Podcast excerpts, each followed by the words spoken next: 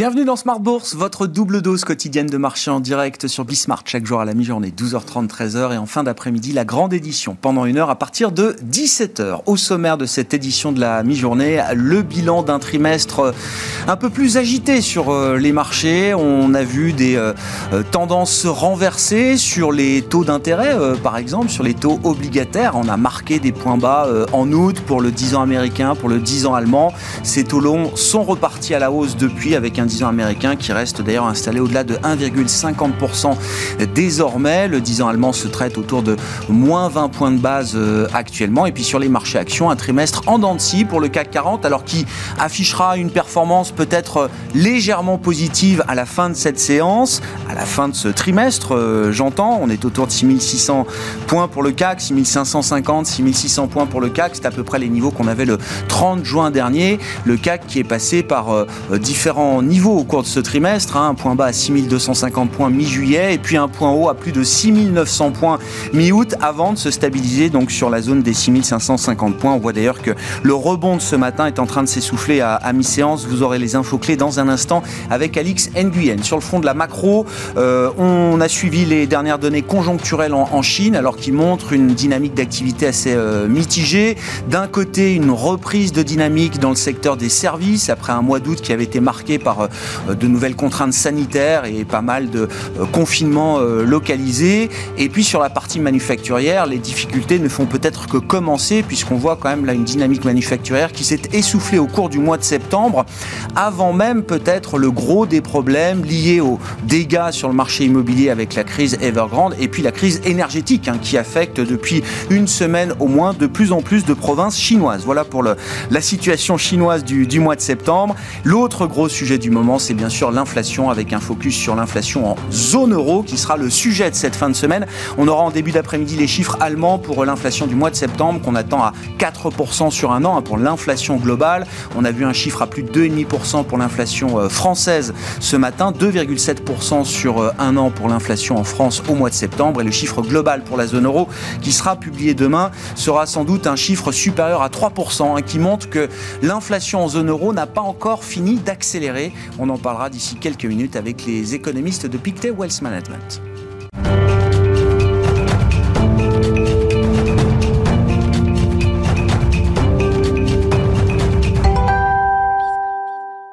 Le marché qui manque un peu de souffle en cette fin de trimestre, les infos clés du jour en cours de séance, c'est avec Alix Nguyen.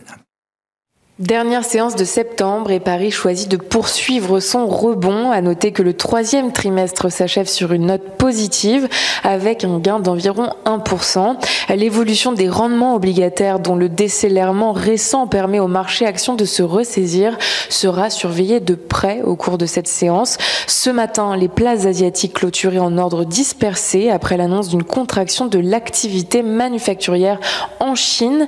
Elle s'explique par la flambée des cours des matières première et la hausse des prix les grands groupes industriels sont sous pression. Euh, plus exactement, l'indice des directeurs d'achat PMI, il mesure l'activité des usines du pays, s'est établi à 49,6 contre 50,1 en août. C'est la première fois que le PMI officiel entre en territoire négatif depuis février 2020, alors que l'épidémie euh, de Covid-19 battait son plein et que pléthore d'usines étaient à l'arrêt. Euh, l'indice PMI indépendant Kexin Market, ils sont principalement les PME. C'est quand à lui établi à 50 pour septembre, soit une hausse par rapport à août, mais aussi euh, le deuxième niveau le plus bas enregistré en 17 mois. À noter que les marchés chinois seront fermés pour une semaine à compter de vendredi à l'occasion de la fête nationale. Hier, le Dow Jones et le S&P 500 clôturés en légère hausse. Le Nasdaq, quant à lui, connaissait sa quatrième séance de baisse consécutive. Jérôme Powell et Christine Lagarde prenaient la parole hier. Ils se sont montrés inquiets de la durée des goulets d'étranglement qui menacent la reprise et attisent les prix. Ils, ont en revanche pris le soin de ne pas affoler les marchés en évoquant un phénomène d'inflation temporaire qui ne devrait pas affecter l'ensemble de l'économie. Et puis un compte à rebours aujourd'hui, supposé laisser le temps nécessaire afin d'éviter une paralysie des administrations fédérales et un gel des moyens de financement du Trésor américain. La secrétaire au Trésor américain Janet Yellen et Jérôme Powell s'exprimeront ensemble pour la deuxième fois cette semaine. Ils seront auditionnés par la Commission des affaires financières de la Chambre des représentants. Si le Sénat et la Chambre des représentants ne parviennent pas à s'entendre en vue d'un relèvement ou d'une suspension du plafond de la dette, eh bien, avant euh, minuit dernier carat, soit 6 heures du matin à Paris, vendredi, les administrations fédérales pourraient se trouver obligées de fermer euh, dès ce vendredi, et ce jusqu'à ce qu'un accord soit trouvé. Euh, pour rappel, le dernier shutdown en date remonte à janvier 2019, le plus long dans l'histoire des États-Unis. Les fonctionnaires fédéraux n'avaient pas été payés pendant 36 jours, jusqu'à ce que Donald Trump, dont l'ambition était de financer un mur à la frontière entre les États-Unis euh, et le Mexique ne finissent par plier. Sur le plan des valeurs, enfin, les actions de la société française de satellite Eutelsat bondissent après le rejet d'une offre de rachat du milliardaire Patrick Drahi. Et puis l'éventualité d'un mariage entre Carrefour et Auchan se profile. C'est une info publiée par le journal Le Monde selon laquelle Alexandre Bompard, le PDG de Carrefour, étudierait plusieurs scénarios de consolidation, dont l'un implique des discussions engagées au printemps avec la famille Muliez, propriétaire d'Auchan. L'action Carrefour est en nette hausse. Tendance, mon ami, c'est avec Alix Nguyen chaque jour dans Smart Bourse à 12h30 et 17h sur Bismart.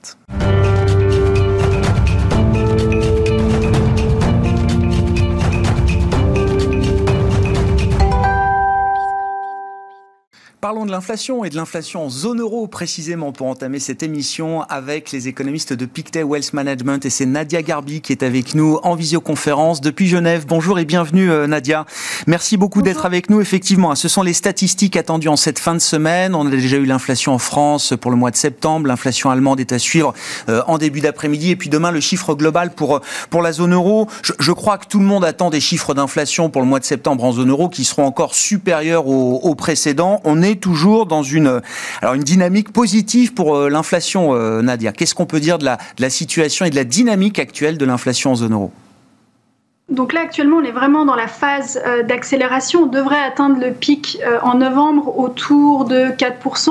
Mais c'est vrai qu'en début d'année, on devrait avoir une inflation qui sera sûrement plus haute qu'attendue, due entre autres aux tensions sur le marché de l'énergie, mais aussi à la persistance euh, des problèmes sur les chaînes euh, d'approvisionnement. Donc juste pour vous donner une idée, nous on voit l'inflation autour de 3% en début d'année, puis euh, graduellement une baisse vers 2% d'ici septembre 2022.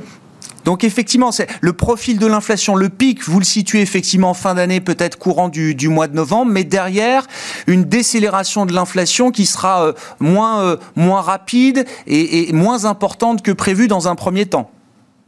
Tout à fait. Alors c'est vrai que notre vue reste euh, celle d'une inflation qui est, qui est transitoire mais on sort d'une crise qui n'est pas comme les autres, donc on doit vraiment regarder tous les, tous les scénarios possibles.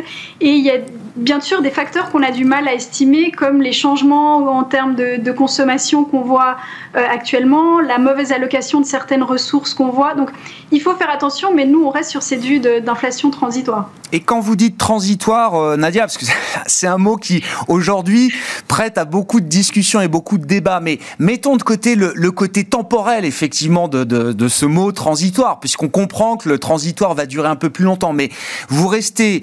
Euh, passablement convaincu que la nature de l'inflation qu'on observe aujourd'hui, dans, dans, la majorité des indices, reste une inflation de nature transitoire. Oui, à ce stade, les éléments euh, dont on dispose suggèrent que l'inflation reste de nature transitoire effectivement. Bon, que dire euh, de la manière dont le marché anticipe les choses, notamment en matière de politique monétaire en, zone euro Évidemment, l'inflation est au cœur du sujet. Euh, Nadia, en discutant avec les spécialistes des, marchés obligataires, on comprend que le marché euh, intègre déjà l'idée de quelques hausses de taux de la Banque Centrale Européenne fin 2023. Alors, on parle de hausse de taux de un chemin de, de 10 points de base, mais on a peut-être 20, 30 points de base de hausse de taux qui sont pricés dans le marché, comme on dit, pour fin 2023 en zone euro. Euh, comment est-ce qu'on en est arrivé là, Nadia Et est-ce que c'est un pricing en tant qu'économiste qui vous paraît euh, rationnel ou qui correspond à une situation possible? Alors c'est vrai que les chiffres d'inflation en zone euro ont surpris euh, à la hausse, puis ensuite on a eu ces tensions sur le marché de l'énergie, donc on a revu tous un peu notre euh, feuille de route, donc revu les, les, les, prévisions d'inflation à la hausse. Et pour ce qui est de la BCE, c'est vrai qu'elle a une, une, une, une prévision actuellement pour 2022 de 1,7% en termes d'inflation globale, donc ça reste vraisemblablement très faible. Et on a eu justement les hawks qui sont venus tour à tour nous dire nous, aussi, nous allons, euh, remonter nos, nos prévisions d'inflation. Donc c'est vrai que progressivement, le marché a, revu sa feuille de route. Maintenant, je dirais que d'un point de vue euh, macro, une hausse de taux en 2023 paraît tout de même très euh, précoce pour la BCE. Faut pas oublier qu'elle a une nouvelle euh, forward guidance qui ancre tout de même les, taux à un niveau très, très, très bas. Et pour voir la BCE euh, augmenter les, taux, on va devoir tout de même voir autre chose que juste euh, une, accélération de l'inflation, mais vraiment aussi une inflation sous-jacente qui, qui reste persistante. Donc je dirais que vraiment ce qui est clé, c'est de voir la, prévision d'inflation de, pour 2024 qui sera présentée en, en décembre par la BCE. Vous évoquiez les, questionnements que les économistes peuvent avoir sur les comportements de consommation dans cet environnement euh, d'inflation. Euh, Nadia, on, l'a tous remarqué. Euh, c'est un sujet qui est à la une des médias généralistes aujourd'hui. alors, ça semble anecdotique, mais c'est quand même par ce genre de médiatisation que les comportements sont impactés, sont influencés. Qu'est-ce qu'on peut imaginer justement des comportements de consommation face à cette question inflationniste, face à l'inflation des prix de l'énergie Hein, qui sont aujourd'hui les plus visibles, peut-être avec des effets d'optique très forts pour euh, les ménages en, zone euro. Qu'est-ce que ça peut impliquer des comportements de consommation? Alors c'est vrai que ça peut impacter la, confiance des, consommateurs. Je dirais que la bonne nouvelle sur ce qui se passe sur le prix de l'énergie, c'est que les gouvernements ont vraiment essayé de réagir relativement euh, rapidement pour limiter l'impact sur la facture euh, d'électricité. Maintenant, c'est vrai qu'on doit faire attention aussi aux effets de second tour. Les industries qui sont très euh, intensives en électricité vont peut-être répercuter euh, cette hausse du prix de l'électricité sur les biens. Donc les consommateurs vont peut-être euh, moins consommer ce type de biens. Enfin, on doit vraiment faire attention à ce type d'effet de, second tour. Et c'est vrai qu'au niveau des consommateurs, il faudra voir si cette hausse de l'inflation et notamment ces tensions sur l'énergie persistent il faudra faire attention notamment à l'impact que ça a sur, euh, sur la consommation et sur la croissance. Des soutiens sont prévus, euh, effectivement, hein, alors sous la forme de chèques énergie euh, en France, versés euh, en fin d'année, mais déjà d'autres chèques sont prévus pour le premier trimestre 2022. Merci beaucoup Nadia, merci pour vos, vos remarques et votre éclairage du jour sur la dynamique macro en zone euro et l'inflation notamment, qui sera le chiffre de demain, la première estimation pour l'inflation en zone euro au mois de septembre. Nadia Garbi qui est avec nous en visioconférence depuis Genève, économiste senior chez Pictet Wealth Management.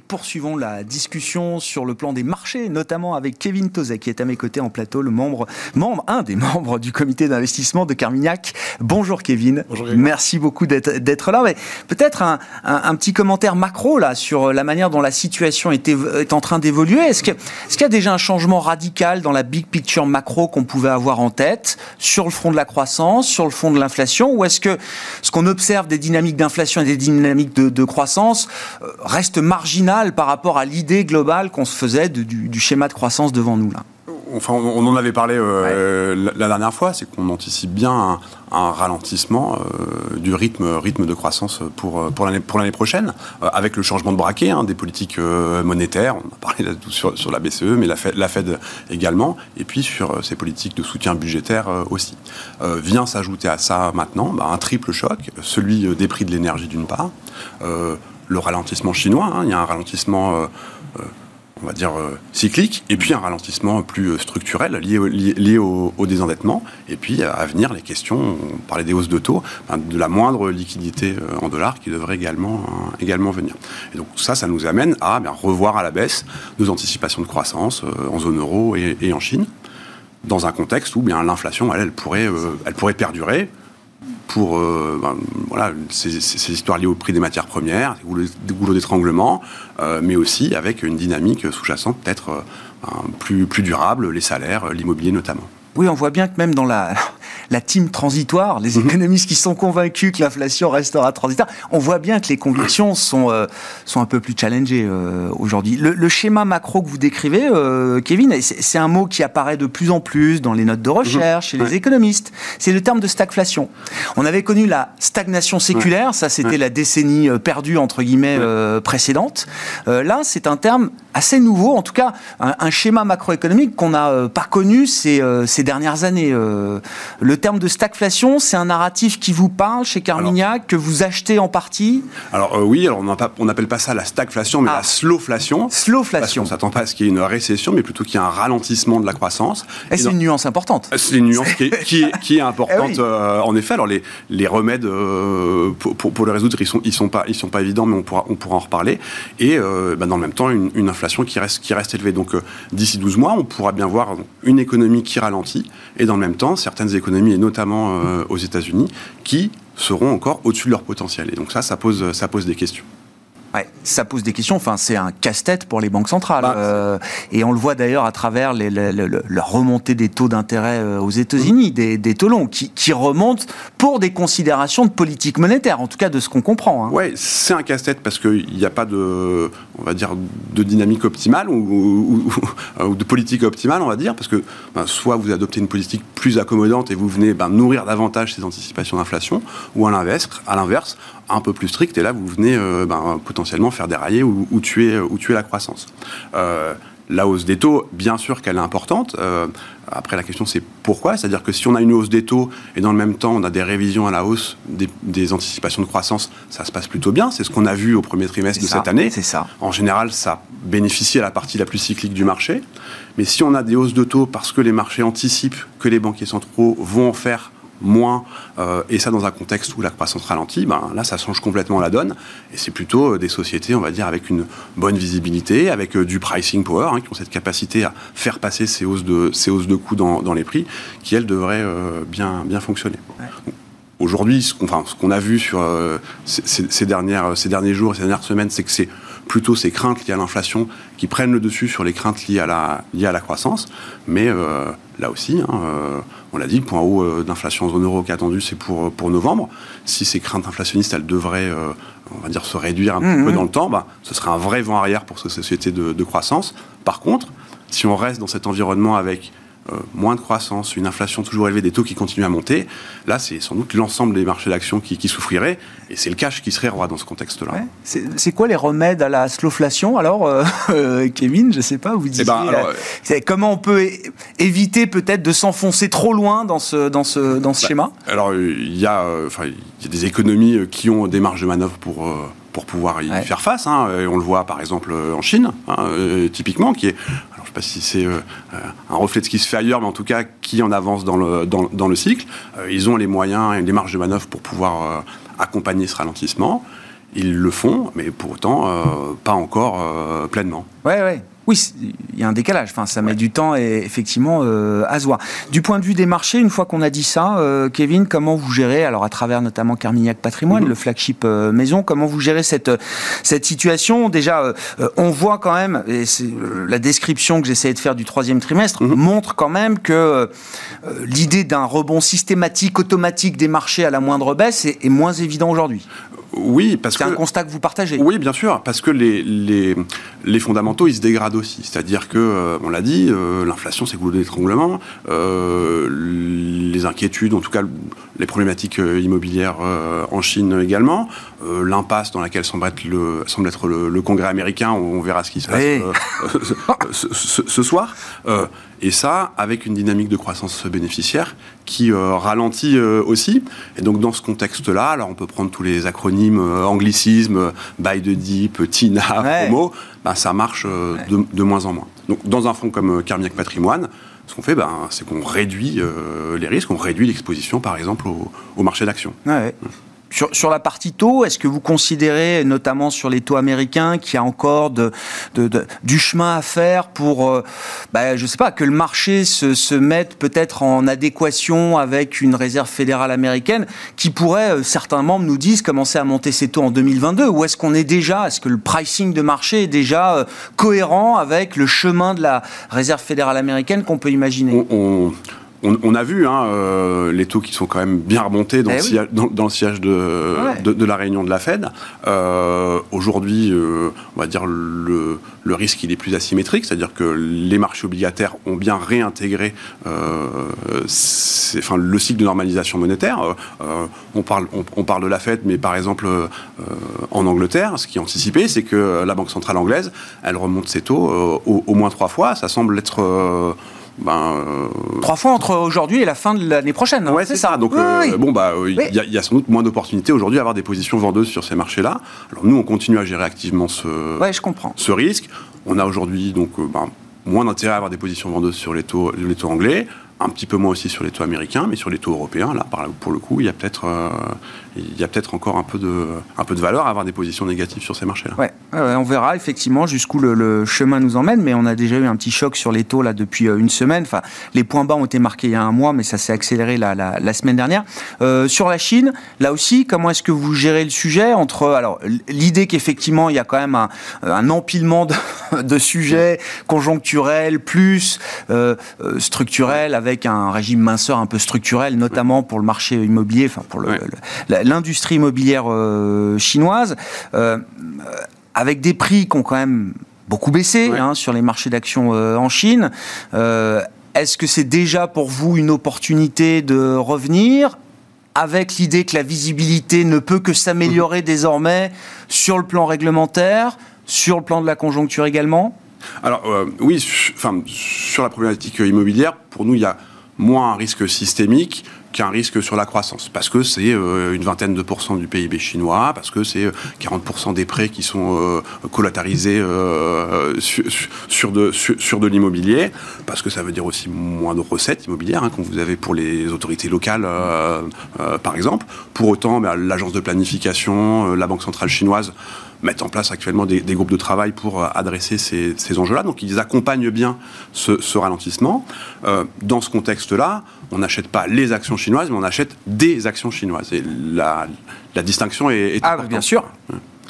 Donc euh, on le fait euh, voilà, sur, sur, certains secteurs qui ont été euh, largement sanctionnés, technologiques, le secteur de la santé aussi, c'est des endroits où on investit. Avec une, des critères de sélection qui sont quand même différents des, des, critères qu'on avait précédemment, c'est-à-dire vous intégrez quand même le, les nouvelles réglementations dans leur ensemble Bien, bien sûr, donc euh, on va dire le, le, changement de, le changement de braquet ou l'évolution euh, de la politique chinoise, euh, on, l'intègre bien, bien évidemment. voilà, sur le des, concurrents d'Amazon, par exemple, en Chine, il y en a, il y en a quelques-uns. Il y en a qui sont particulièrement attaqués par le gouvernement chinois. Il y en a d'autres qui le sont moins et qui vont moins l'être parce que, eh bien, ils ont euh, euh, euh, des employés qui sont qui sont salariés, qui sont. Oui, je comprends. Et donc, ces entreprises-là, elles devraient être ben, moins sujette à, euh, à ce risque, risque politique en Chine. Euh, vous évoquiez la politique américaine tout à l'heure. Alors, je ne sais pas, est-ce que c'est un vrai sujet pour les investisseurs, pour euh, les marchés? Est-ce que c'est le folklore habituel du Congrès américain? Ou est-ce que, j'allais dire, année après année, ce sont des sujets qui viennent, deviennent de plus en plus sérieux, au regard notamment de la masse de dettes qui s'est accumulée? Donc là, on parle de... Il faut à la fois financer le gouvernement pour les prochains mois et pour le prochain exercice, euh, il faut relever le plafond de la dette euh, d'ici le 18 octobre, puisque c'est la date que nous a fixée Janet Yellen. Euh, sans quoi les Américains ou les États-Unis pourraient faire défaut, ce qui est quand même pas un petit sujet.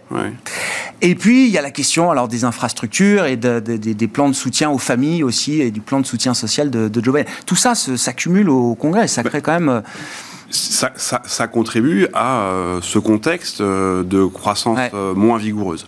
Et donc, alors est-ce que c'est le, le, le, drame ou le drama ou le feuilleton, le, feuilleton habituel La probabilité que les États-Unis fassent défaut, elle est quand même relativement, on va dire relativement faible pour nous, pour, pour nous en, en, tout cas. Mais ça illustre bien toute la complexité de la politique actuelle américaine, où il y a plus plutôt trois parties que deux.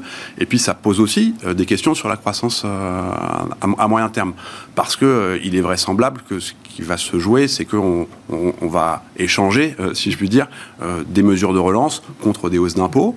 ça, c'est pas forcément une bonne nouvelle pour des démocrates qui vont repartir en campagne électorale pour, pour, pour, novembre 2022. Et ça, ça veut dire potentiellement un scénario de gridlock après ça, et donc ben, moins, de, moins de croissance à terme. Bon, on suivra effectivement. Donc, 30 euh, septembre, c'est la fin de l'exercice fiscal pour les États-Unis. 18 euh, octobre, c'est le voilà aujourd'hui. 18 octobre, c'est le plafond de la dette, et on verra comment est-ce que tout ça peut euh, peut se mettre en place. Vous disiez effectivement. Alors pour conclure, on, a réduit l'exposition euh, action. Est-ce qu'il y a des est-ce qu'il y a des zones à privilégier aujourd'hui dans un contexte peut-être plus défensif, justement, Kevin? Alors qu'on va chercher nous, ce sont euh, ces entreprises euh, qui nous, enfin, on va dire, qui sont moins tributaires euh, du cycle économique pour avoir une bonne trajectoire de, de, de, résultats. On les trouve partout, c'est-à-dire qu'on les trouve et aux États-Unis, et en Europe, et dans les pays émergents, et notamment en Chine, qui a un vivier de valeur de croissance extrêmement extrêmement important. Ouais, des, entreprises alors, qui ont du pricing power, euh, qui peuvent souffrir quand même, enfin on, les a vus, qui souffrent un peu de la remontée des taux. C'est-à-dire que pour des questions de valorisation, généralement, il y a toujours un moment un peu délicat pour ces valeurs-là. Mais vous dites ça, c'est des, bah, euh, c'est des à temporaires. C'est pas, c'est pas ce qui remet en cause la dynamique de ces et, aussi, entreprises-là. Oui, mais aussi parce que euh, pour le pour l'instant, qui focalise euh, les marchés, l'attention des marchés, c'est bien euh, ces craintes sur l'inflation et beaucoup moins ces craintes sur la croissance. Et le jour où eh bien, euh, les investisseurs vont commencer à intégrer le fait qu'on aura ben, moins de croissance que ce qui est anticipé aujourd'hui en zone euro, moins de croissance que ce qui est anticipé aujourd'hui en Chine et potentiellement aux États-Unis, eh bien là, ces valeurs de croissance visibles, elles devraient, elles devraient bien, bien performer, même si on avait des, des mouvements haussiers sur les taux d'intérêt. Slowflation. Exactement. Non, mais je, le mot du jour. je réutiliserai, euh, Kevin, si vous me permettez. Non, non, mais stagflation, c'est peut-être un peu trop poussé, mais slowflation, ça décrit bien peut-être le, le, schéma macro et euh, qui a son importance pour les marchés, le schéma macro qu'on a aujourd'hui devant nous. Kevin Tozek qui était euh, à nos côtés aujourd'hui en plateau dans Smart Bourse, membre du comité d'investissement de Carmignac. Voilà donc pour cette édition de la mi-journée des, des, marchés qui s'essoufflent en cette fin de trimestre. On le voit avec des indices européens qui ont effacé le, le petit rebond de, de ce matin on suivra ça évidemment avec euh, attention. Un trimestre qui aura été un trimestre beaucoup plus volatile et relativement neutre en termes de performance pour les indices actions, à commencer par le, CAC 40 qui tourne autour de 6550, 6600 points en cette euh, dernière journée du troisième trimestre. On se retrouve ce soir évidemment en direct à 17h sur Bismart.